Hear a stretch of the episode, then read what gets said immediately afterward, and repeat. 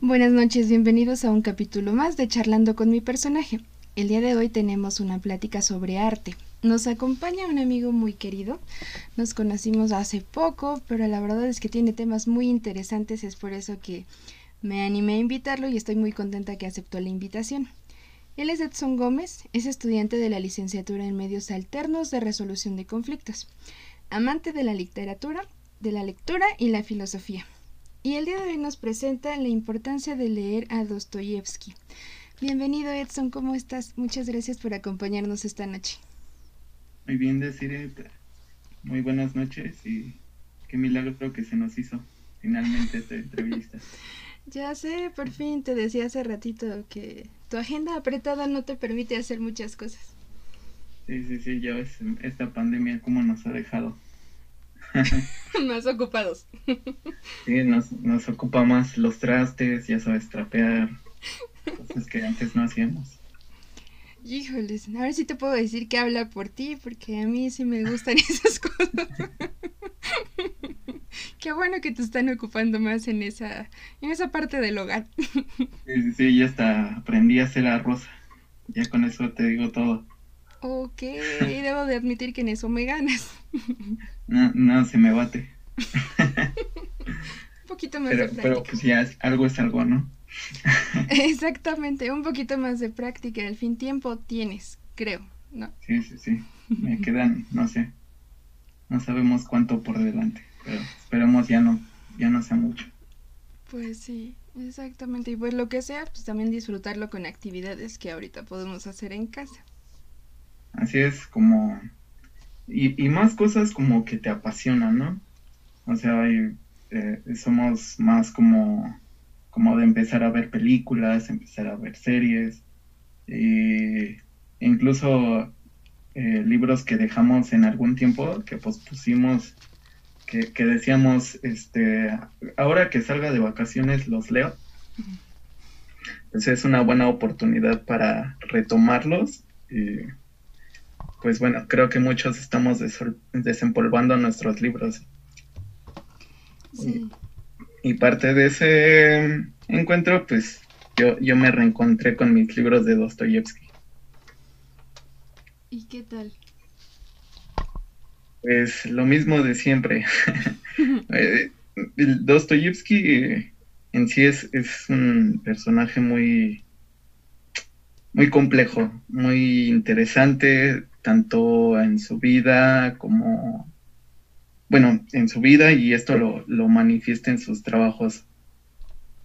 Fíjate, hace poco escuchaba, de hecho, uno de tus, en, en tus podcasts que, que hablaba sobre, entrevistabas a una profesora, uh, ¿cómo era? ¿Marlene? Marlene, es escritora, sí, Marlene Amaya. Sí, sí, sí que eh, hablaba un poco acerca de esta parte de los personajes y que ella decía esto de, de, que uno no puede, digamos, como escritor, hablar sobre algo que no ha vivido, ¿no? Uh -huh. Y bueno, pues con Dostoyevsky pasa algo muy semejante. Eh, te explico rápido, ¿no? Vamos a, contextualizando. Eh, Dostoyevsky, pues, vive en una época en Rusia donde estaba el zarismo, donde estaba toda esta opresión, donde había gente muy pobre, muy humilde, y él era parte de eso, ¿no? Era su, su ambiente. Este, bueno, nace, en, este, Dostoyevsky nace en San Petersburgo,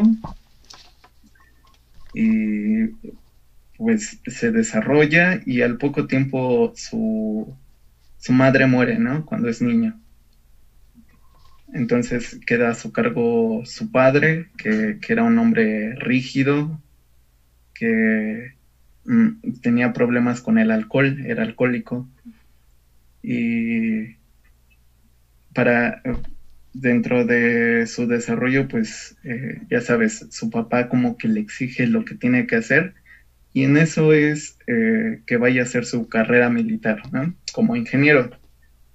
Dostoyevsky ya desde antes ya tenía como este deseo de, la literatura y, que fue principalmente su madre quien, quien lo llevó a ello. Eh, de hecho, hay, hay un... Eh, como un pasaje en el, en el que Dostoyevsky pues tomaba dinero de su mamá, ¿no? Y, lo gastaba en libros. O, compraba libros y todo esto. Y él le dijo un día que, él iba a ser un escritor. Y fíjate, desde muy niño, eh, te digo, estudia esta ingeniería, pero ya se empezaba a cultivar en, en sí mismo. Con, estaba rodeado o estaba conociendo personas que, que lo llevaban más a conocer otro tipo de autores, otro tipo de perspectivas de la sociedad en la cual vivían, oprimida, de toda esta como, como un pasaje muy tenue en, en la época rusa. Y bueno, este Dostoyevsky se ve involucrado en este círculo. Un acontecimiento que pasa es que asesinan a su padre, era, eran campesino, eh, lo torturan de hecho, mientras Dostoyevsky estudiaba la, la, escuela militar y dice que casi enloquece, ¿no? Al enterarse de la manera en la cual murió su padre y este y pues no no lo llega digamos, eso va a quedar siempre a lo largo de su vida. Y eh, retomo, estaba en este círculo de, intelectuales que para ese momento en, esa Rusia, pues no se podían leer ciertos autores, ¿no? Eh, principalmente de ámbitos socialistas, de otro tipo de movimientos. Entonces, eh, en este círculo ocurre que los descubren leyendo y haciendo este tipo de tertulias y son arrestados y enviados a, prisión primero y posteriormente se les dicta que van a ser ejecutados. Entonces los llevan. Hay varias versiones de lo ocurrido, pero en síntesis, este, el día que los van a fusilar, se los llevan, les ponen la venda en los ojos, y empieza todo el, digamos, como la ceremonia para su fusilamiento. Y en el último momento cancelan el, la pena, ¿no? Y en lugar de ser eh, fusilados o de la pena de muerte, son enviados a kulaks, por así decirlo, a, a, a Siberia. Y la pena es durante 10 años. Y es como en este ambiente hostil que Dostoyevsky empieza a crearse. Eh, mientras está ahí haciendo los trabajos, bueno, los trabajos que, los ponen a hacer, de minería principalmente, él es... Eh, él, él, empieza a tener más contacto con la literatura y empieza a escribir sus primeras obras ahí en, las minas. Posteriormente, pues él regresa de, pasan sus 10 años y él regresa y ve a esta Rusia que sigue igual y sigue peor, ¿no? Empeora cada vez más. En la miseria, en, en la tragedia, por así decirlo. Y esto se ve muy reflejado en todos sus libros. Ahora que ya está todo este contexto, eh, pues Dostoyevsky empieza a preguntarse más sobre el individuo. Sobre este, este pensamiento de, qué es lo que le queda al hombre, sino a sí mismo.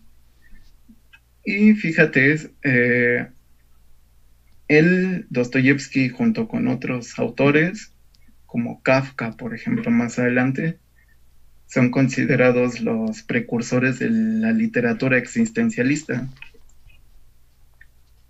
Esta literatura, pues que, que nace a partir de, de, esta parte filosófica del conocerse a sí mismo. de la introspección del, del hombre. Y a pesar de que, eh, bueno, hasta ahorita no hay como mucha información sobre si decir Dostoyevsky tenía una fuerte relación con Kierkegaard, o sea que en algún momento lo haya leído y él haya sido como, como su inspiración. Él ya conocía este pensamiento del existencialismo. Ahora puede que preguntes, bueno, ¿qué es el existencialismo? ¿no? Sí, pero no te quería interrumpir y vamos por partes. ¿Nos podrías dar un poquito más a profundidad qué es el existencialismo? Eh, ¿Cómo surgió?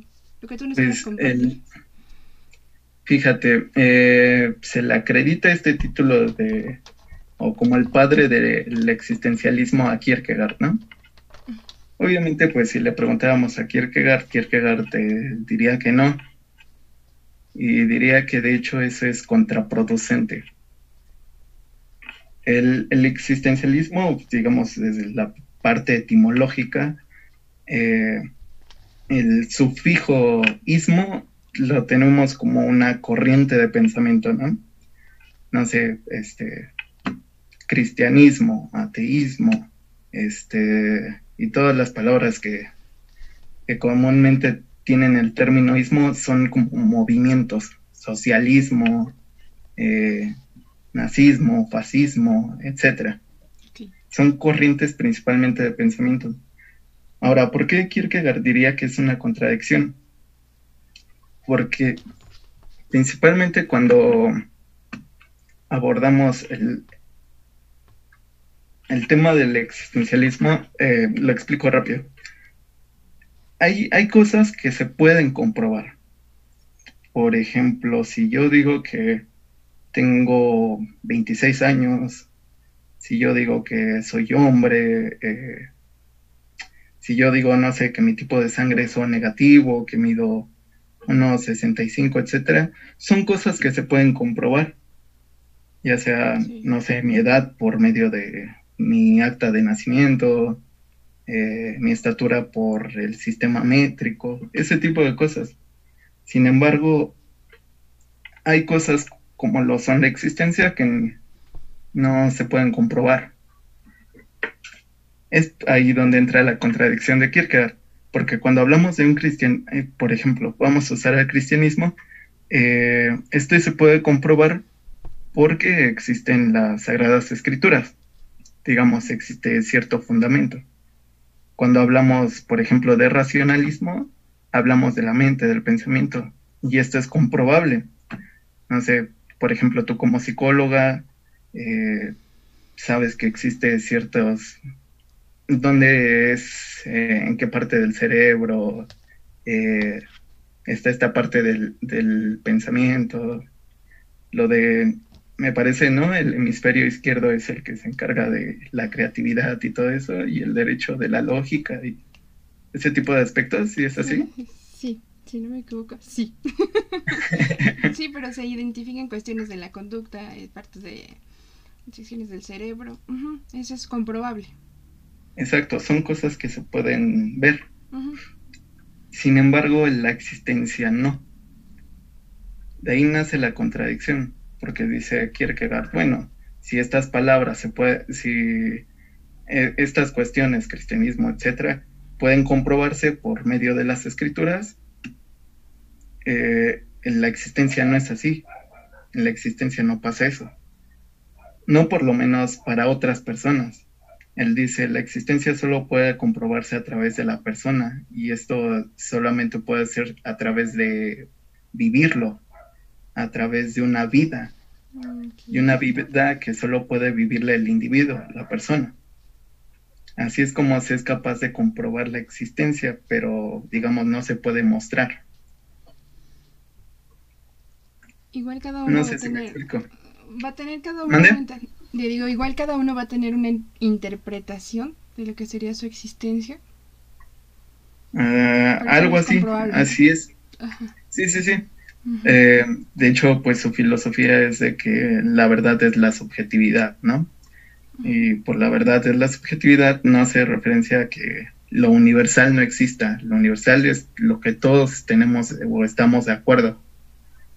No sé, que la manzana es roja, que tengo cinco dedos, etcétera. Todos estamos de acuerdo en eso. Sin embargo, cuando Kierkegaard habla de que la verdad es la subjetividad, hace referencia más que nada a que la, la a que lo que pasa a mi alrededor no siempre influye en mí. Por ejemplo, si yo me enterara hoy que Benito Juárez no era un gran héroe, no era un gran, no sé, presidente o, o mm, que mis padres no son mis padres, etcétera, realmente esas cosas no influyen demasiado en mí. Si me explico, no es mm, si me entero de que todo está mal, no me voy a morir de eso. Sí.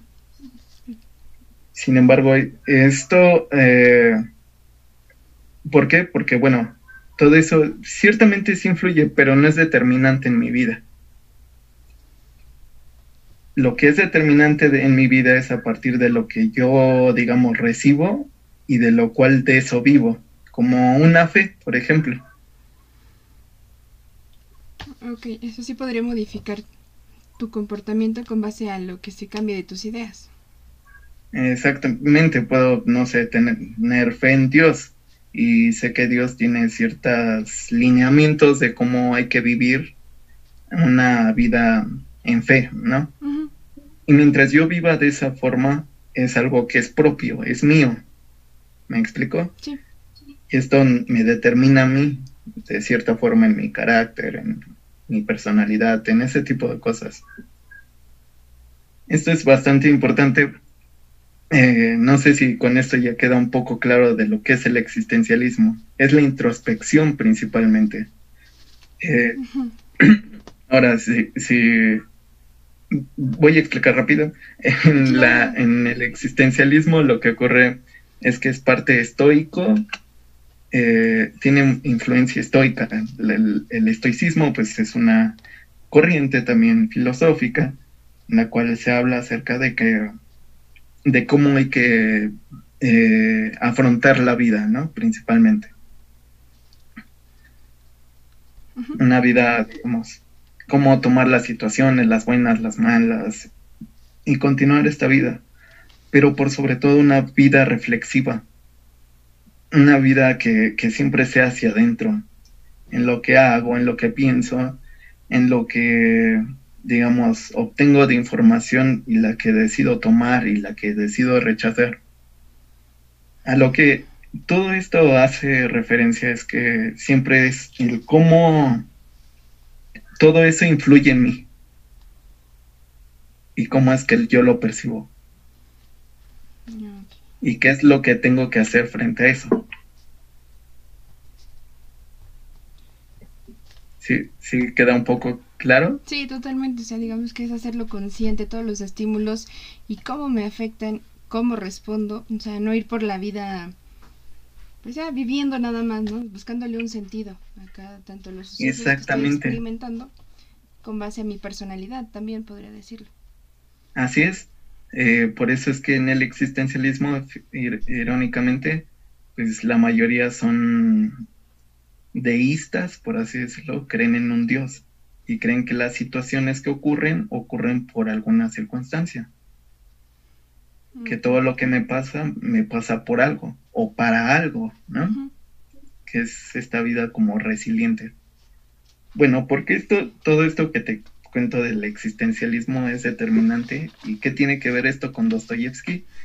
Bueno, es que simplemente si vemos a las los personajes que Dostoyevsky va desarrollando, a lo largo de sus obras, llámese Crimen y Castigo, llámese Los Hermanos Karamazov, llámese El Idiota o El Príncipe Idiota, llámese este El sueño de un hombre ridículo, entre los demonios, etcétera, todas sus obras hablan acerca de eso, hablan acerca de cómo el personaje, cómo para el personaje van a ser las cosas digamos, de afuera hacia adentro y, y cómo en el personaje cabe esta, el personaje es la mediación entre lo que él va a hacer y las cosas. O sea, imagínate, lo que pasa afuera, lo exterior, está en el lado derecho y en el centro está el individuo. Y del lado izquierdo está eh, lo que él va a tomar, la, la, manera en la cual él va a recibir esto. Es como si el personaje fuera el mediador entre lo que ocurre afuera y por eso es que muchos de en sus obras, muchas de las cosas es eh, como pensar, como eh, dentro de la narrativa tiene un nombre que se le llama narrador omnisciente. Y esto se ve muy reflejado en Crimen y Castigo, por ejemplo. Que, que Raskolnikov, que es su, este, su protagonista, eh, cómo es que ve las cosas, ¿no? Eh, es como si Dostoyevsky fuera un dios y, narra a Raskolnikov este, como, como si fuera, no sé, como lo que hay dentro de él en cuanto a lo que ocurre afuera. ¿Sí me explico? Es como si alguien leyera tu alma. Es como si alguien leyera lo que estás pensando sobre esa situación. Mm, ok, logró plasmarse, plasmar su esencia dentro de su personaje en esa historia. Exactamente. Así es como eh, Dostoyevsky va a desarrollarse a lo largo de sus obras. Y, él invita eh, a que este sea un ejercicio continuo en cada uno de nosotros. En el cómo, cómo nuestra vida es eso, no sé, a muchos de nosotros nos pasan cosas siempre a lo largo de, nuestro día a día. Y, y, está la cuestión de qué hacer frente a ello. Muchos lo pasamos de largo o pues, nunca lo pensamos. Y hay muchos que se exceden en las teorías, que teorizan todo. Los extremos. Exactamente pero, pero hay cosas que, eh, aquí entra un poco el estoicismo, hay cosas que no dependen de mí completamente. Y entonces tengo que pensar de esa forma, pero solamente frente a ciertas cosas. Y tengo que descubrir frente a qué cosas tengo que actuar de esa forma o de cierta forma más bien. Y un proceso que no es nada sencillo. Exacto. La verdad, ¿quién de nosotros eh, se levanta reflexionando y se duerme reflexionando? Muy pocos, porque la verdad sí ocurre. Pero la verdad es que hay veces que preferimos como hacer a un lado este tipo de cuestiones o simplemente evitarlas. Sí, sí, un poco, porque no siempre es tan sencillo. Hay veces que te encuentras muy receptivo, te pones a analizar determinada situación, pero hay veces que, que haces consciente ese rechazo, ¿no? No sé si te ha pasado como de, ¿para qué me está pasando esa situación? Ay, no sé, no quiero pensarlo en estos momentos. Y después te das un tiempo, pero creo que el equilibrio se daría en, en este momento no lo quiero hacer, pero después sí me doy esa oportunidad de conectar y analizar determinada situación en mi vida. Así es. y ahora imagínate vivir así. Pero la cuestión es, ¿por qué vivir así? Bueno, en el caso de Dostoyevsky es principalmente por su condición de vida. Hay que recordar todo su contexto. Asesinaron a, sus a su padre, su mamá murió muy joven, entonces siempre empezó a ser como este hombre, digamos, todo ese tipo de situaciones. Venía de una familia humilde, eh, a pesar de vivir en una ciudad que, es eh, muy importante y que para ese momento era la capital de, Rusia. Eh, este tipo de, de, todo este contexto, todos estos matices, de, vivir, de venir cargando con todo eso, de que casi lo matan y este, ir a trabajar a las minas, todo esto va a afectar en su personalidad. Claro. Y entonces eso es lo que trata de explicar. En realidad, pienso que Dostoyevsky en sus personajes hacía verlos lo que él veía. Yo, yo recuerdo esta parte de, Crimen y Castigo y varias obras, este, que habla como, por ejemplo, de las tabernas, que es un lugar, lugar muy repugnante, ¿no? Las calles así con personas pobres mendicando, casi muriéndose de hambre, y que están tiradas y todo esto. Y eso es lo que él veía. Veía como una desesperanza en su país. Y también como este, este sentido pesimista frente a, su sociedad, que también va a ser un tema determinante en sus personajes.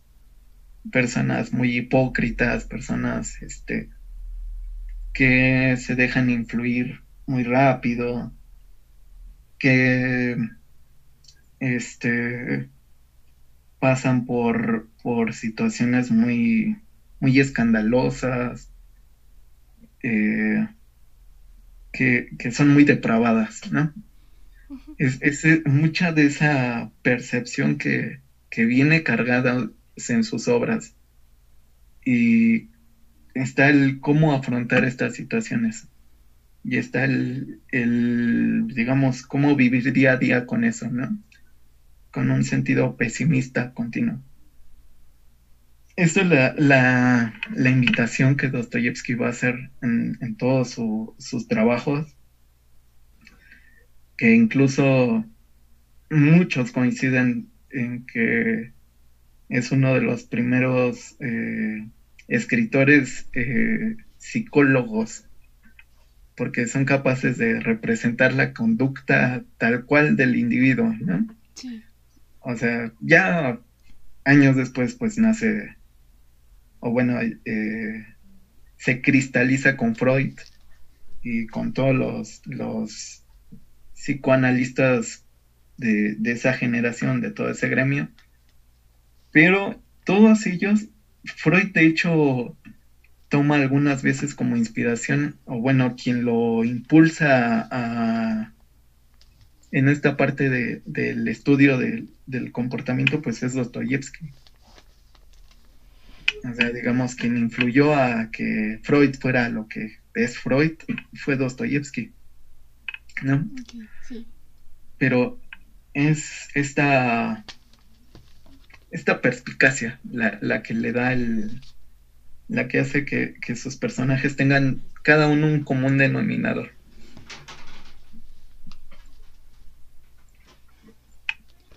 Digamos que entonces él no se centró solamente en, mm, en esa parte agradable del ser humano, precisamente lo que tuvo en su vida lo llevó a la parte que coloquialmente consideramos como lado oscuro de un ser humano, una parte que no es muy aceptada a demostrar. Hace poco lo también lo comentábamos en una clase de creación de personajes. Tienes que ponerle la esencia y aceptar que tu personaje no siempre va a ser educado, amable, el tipo buena onda o el héroe que va a rescatar toda la historia, sino precisamente estás contando la historia de un ser humano y tiene tu esencia, si logras transmitirla, es creo que lo, interesante y lo fabuloso de la escritura, que siempre, a veces no es consciente, va la esencia del escritor. Sí, va implícito. Yo creo, de hecho, una vez eh, estaba viendo un seminario precisamente sobre esto, sobre la psicología en la literatura, ¿no? Sí.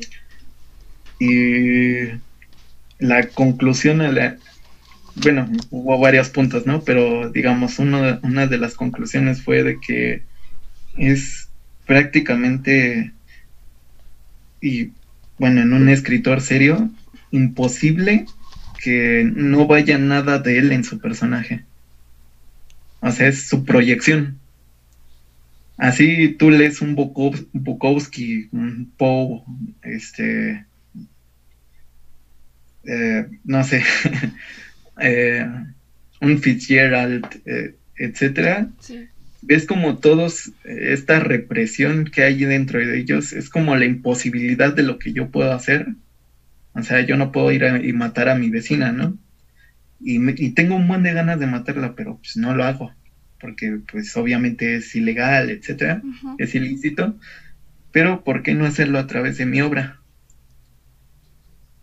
De que Juan Pérez tenía una vecina que era, y la describo tal cual, es mi vecina y obviamente no digo su nombre, este, le pongo otro, pero este, incluso desarrollo toda la trama, ¿no?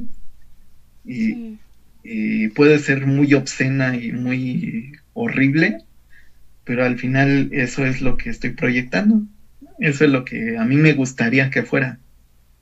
Entonces, desde este punto, yo creo más que en Dostoyevsky está el sentido realista.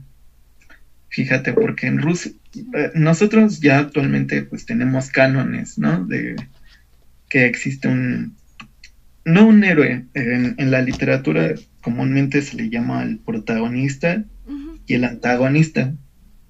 El antagonista no siempre es el malo o es el, es contra él. Eh, comúnmente, pues sí, se le denomina que es el, la contraparte del protagonista. Pero es solo eso. Ahora, el protagonista no, el antagonista no siempre es una persona, puede ser una situación, puede ser un contexto incluso. fíjate, en, en Dostoyevsky, eh, y no solo en él, hay autores antes de, de él como Gogol, como este Turgenev, eh, este tipo, principalmente Cheyov, eh, un, cuentista ruso que es más o menos de su generación, eh, que se le considera realista.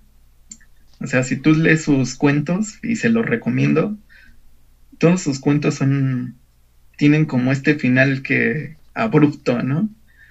Pero que es real. Y cuando tú lo lees, no solo lo importante, no solo en estos escritores, y hablo en por los clásicos, por los que comúnmente denominamos buenos, eh, por, algo importante no es solo lo que cuentan o como lo cuentan, sino lo que va implícito en esa obra. O sea, cuando yo leo a Cheyov, me puede hablar acerca de, un, no sé, la dama, la, la dama y el perrito se llama. No, la, la dama con el perrito, por ejemplo, que es uno de sus cuentos más célebres. Eh, él, él, puede hablarnos acerca de, una infidelidad, pero lo que él está hablando no es solo de la infidelidad y de sus repercusiones, sino del sentimiento que cabe a través de, la, de la infidelidad. ¿Me explico? Todo lo que involucra. Si no me equivoco, sí lo leí el año pasado. Sí, me lo recomendaron, pero fuera de un juicio, cuando lo lees, logras captar la manera en que el protagonista, quien se enamora de ella, eh, realmente está como, como hechizado y te lo describe y, bueno, en lo personal ese proceso yo tuve, dejé a un lado el está siendo infiel, o sea, no, de verdad te metes en o comparte el autor lo que está sintiendo la persona, todo lo que desencadena de esa mujer. Entonces sí, me gustó mucho cómo lo escribió. Sí, sí, sí es que ahí radica, eh, hay muchos dicen, y bueno, ¿por qué son grandes escritores? Y, o sea, sí está chida la obra, pero pues eso qué, ¿no?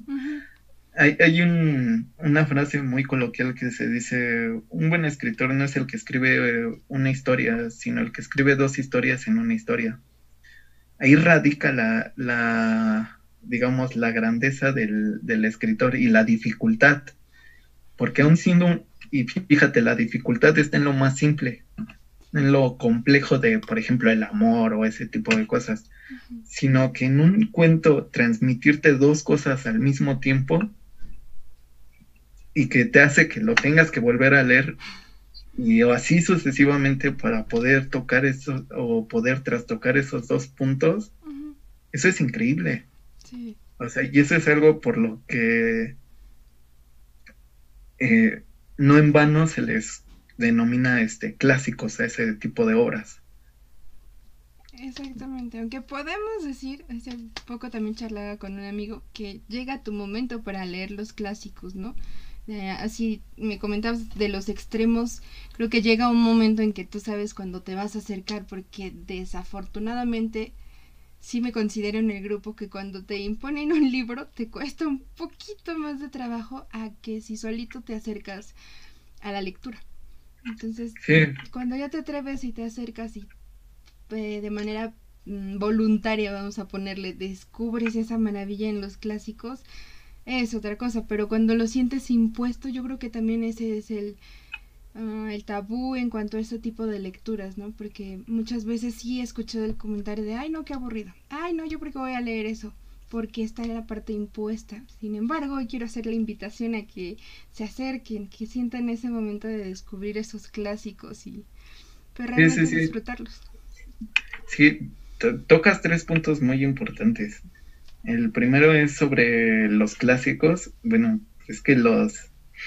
Si quieres, luego hacemos otro de, de por qué leer los clásicos y qué son los clásicos realmente o por qué tendría que leerse, ¿no? Me parece perfecto. Porque, fíjate, eh, tenemos, no sé, piensa en cinco clásicos y es este, no sé, El Quijote, es eh, La Guerra y la Paz. Eh, Mujercitas.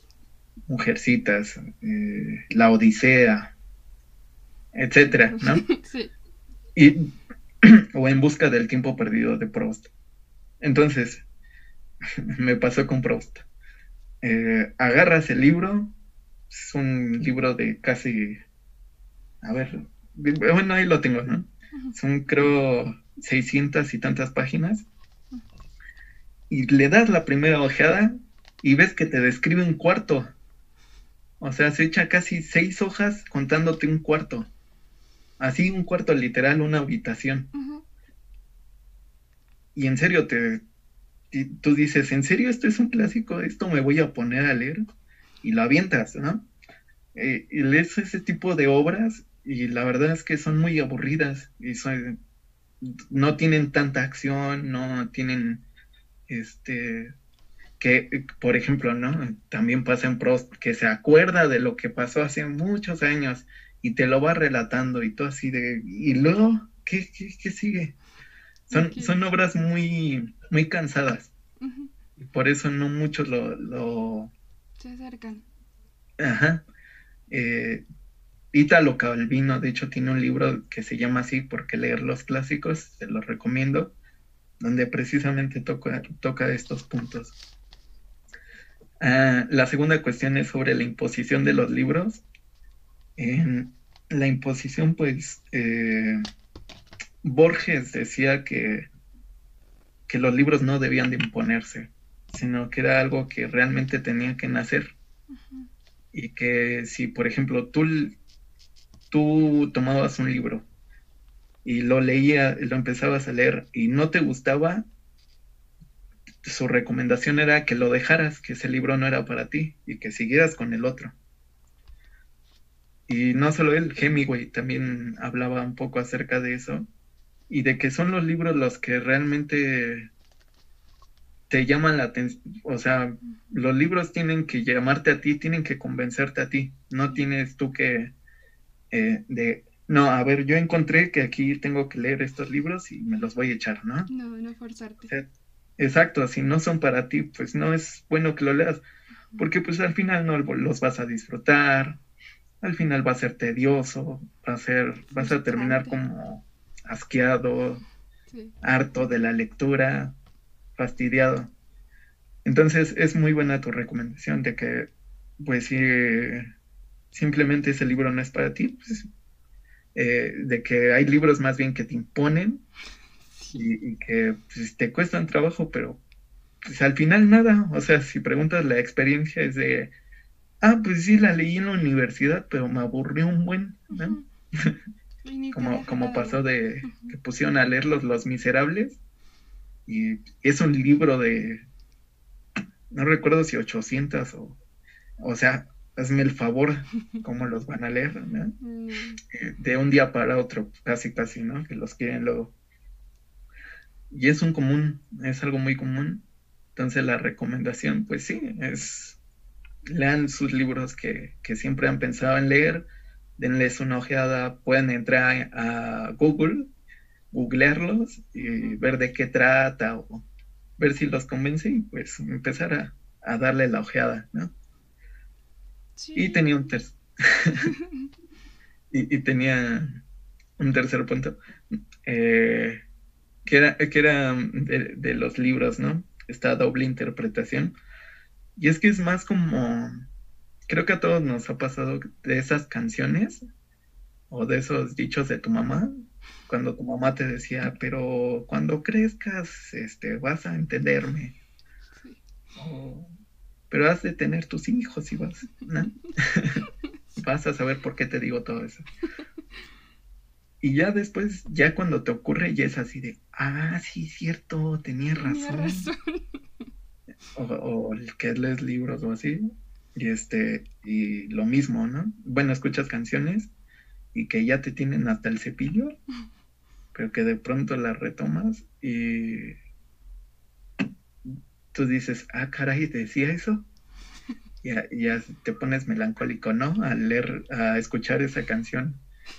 Y tú, no manches, esa era la favorita de mi jefe, ¿no? ¿Qué me está pasando?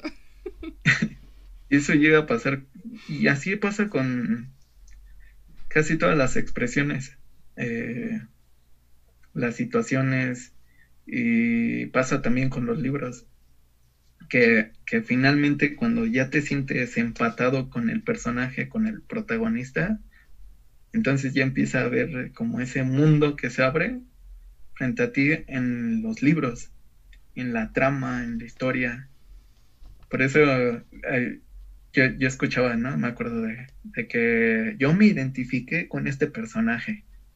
Y así de, no manches, ¿cómo te vas a identificar? Y ya después yo así de, Ah, ah, ya los entendí. Ah, no, pues sí, yo también. es, muy común que pase. Sí, y es lo interesante, precisamente me hace regresar a un punto, aunque el actor pone su esencia, cuando tú conectas con una de sus creaciones, es la parte humana que hace de nuevo una conexión, ¿no? Que sí somos mundos distintos, diferentes ideas, sin embargo, la esencia humana está. Decía hace poco que no importa el país, hay muchas cosas. Ya sabes, a mí me gusta mucho la cultura coreana. Entonces les platicaba, ver la similitud en las historias, en los famosos doramas, con lo que puede ser alguna telenovela o incluso la vida cotidiana, dices, no hay tanta diferencia y están al otro lado del mundo. Entonces, me gusta mucho y me llama mucho la atención, como repito, a pesar de la, de la distancia de nuestra cultura, de nuestras bases, hay ciertos rasgos que se transmiten en, pues, en toda la humanidad. Sí, sí, sí. Y esto nace a través de la introspección, que es el punto final de, de, todo esto, ¿no? De que finalmente puedes eh, empezar a comprenderte más cuando, o de entender, digamos, este tipo de cosas cuando te vas conociendo más a ti mismo. Mm. Eh, eso es el final de todas las obras. Fíjate, el final de toda las, la literatura es ese. No es el que te guste la obra o el que te parezca bonita. El, final de toda la obra es la es como afrontarte frente a eso es eh, no solo es la identificación, sino es también qué vas a hacer con respecto a eso que ya te mostraron, ¿no?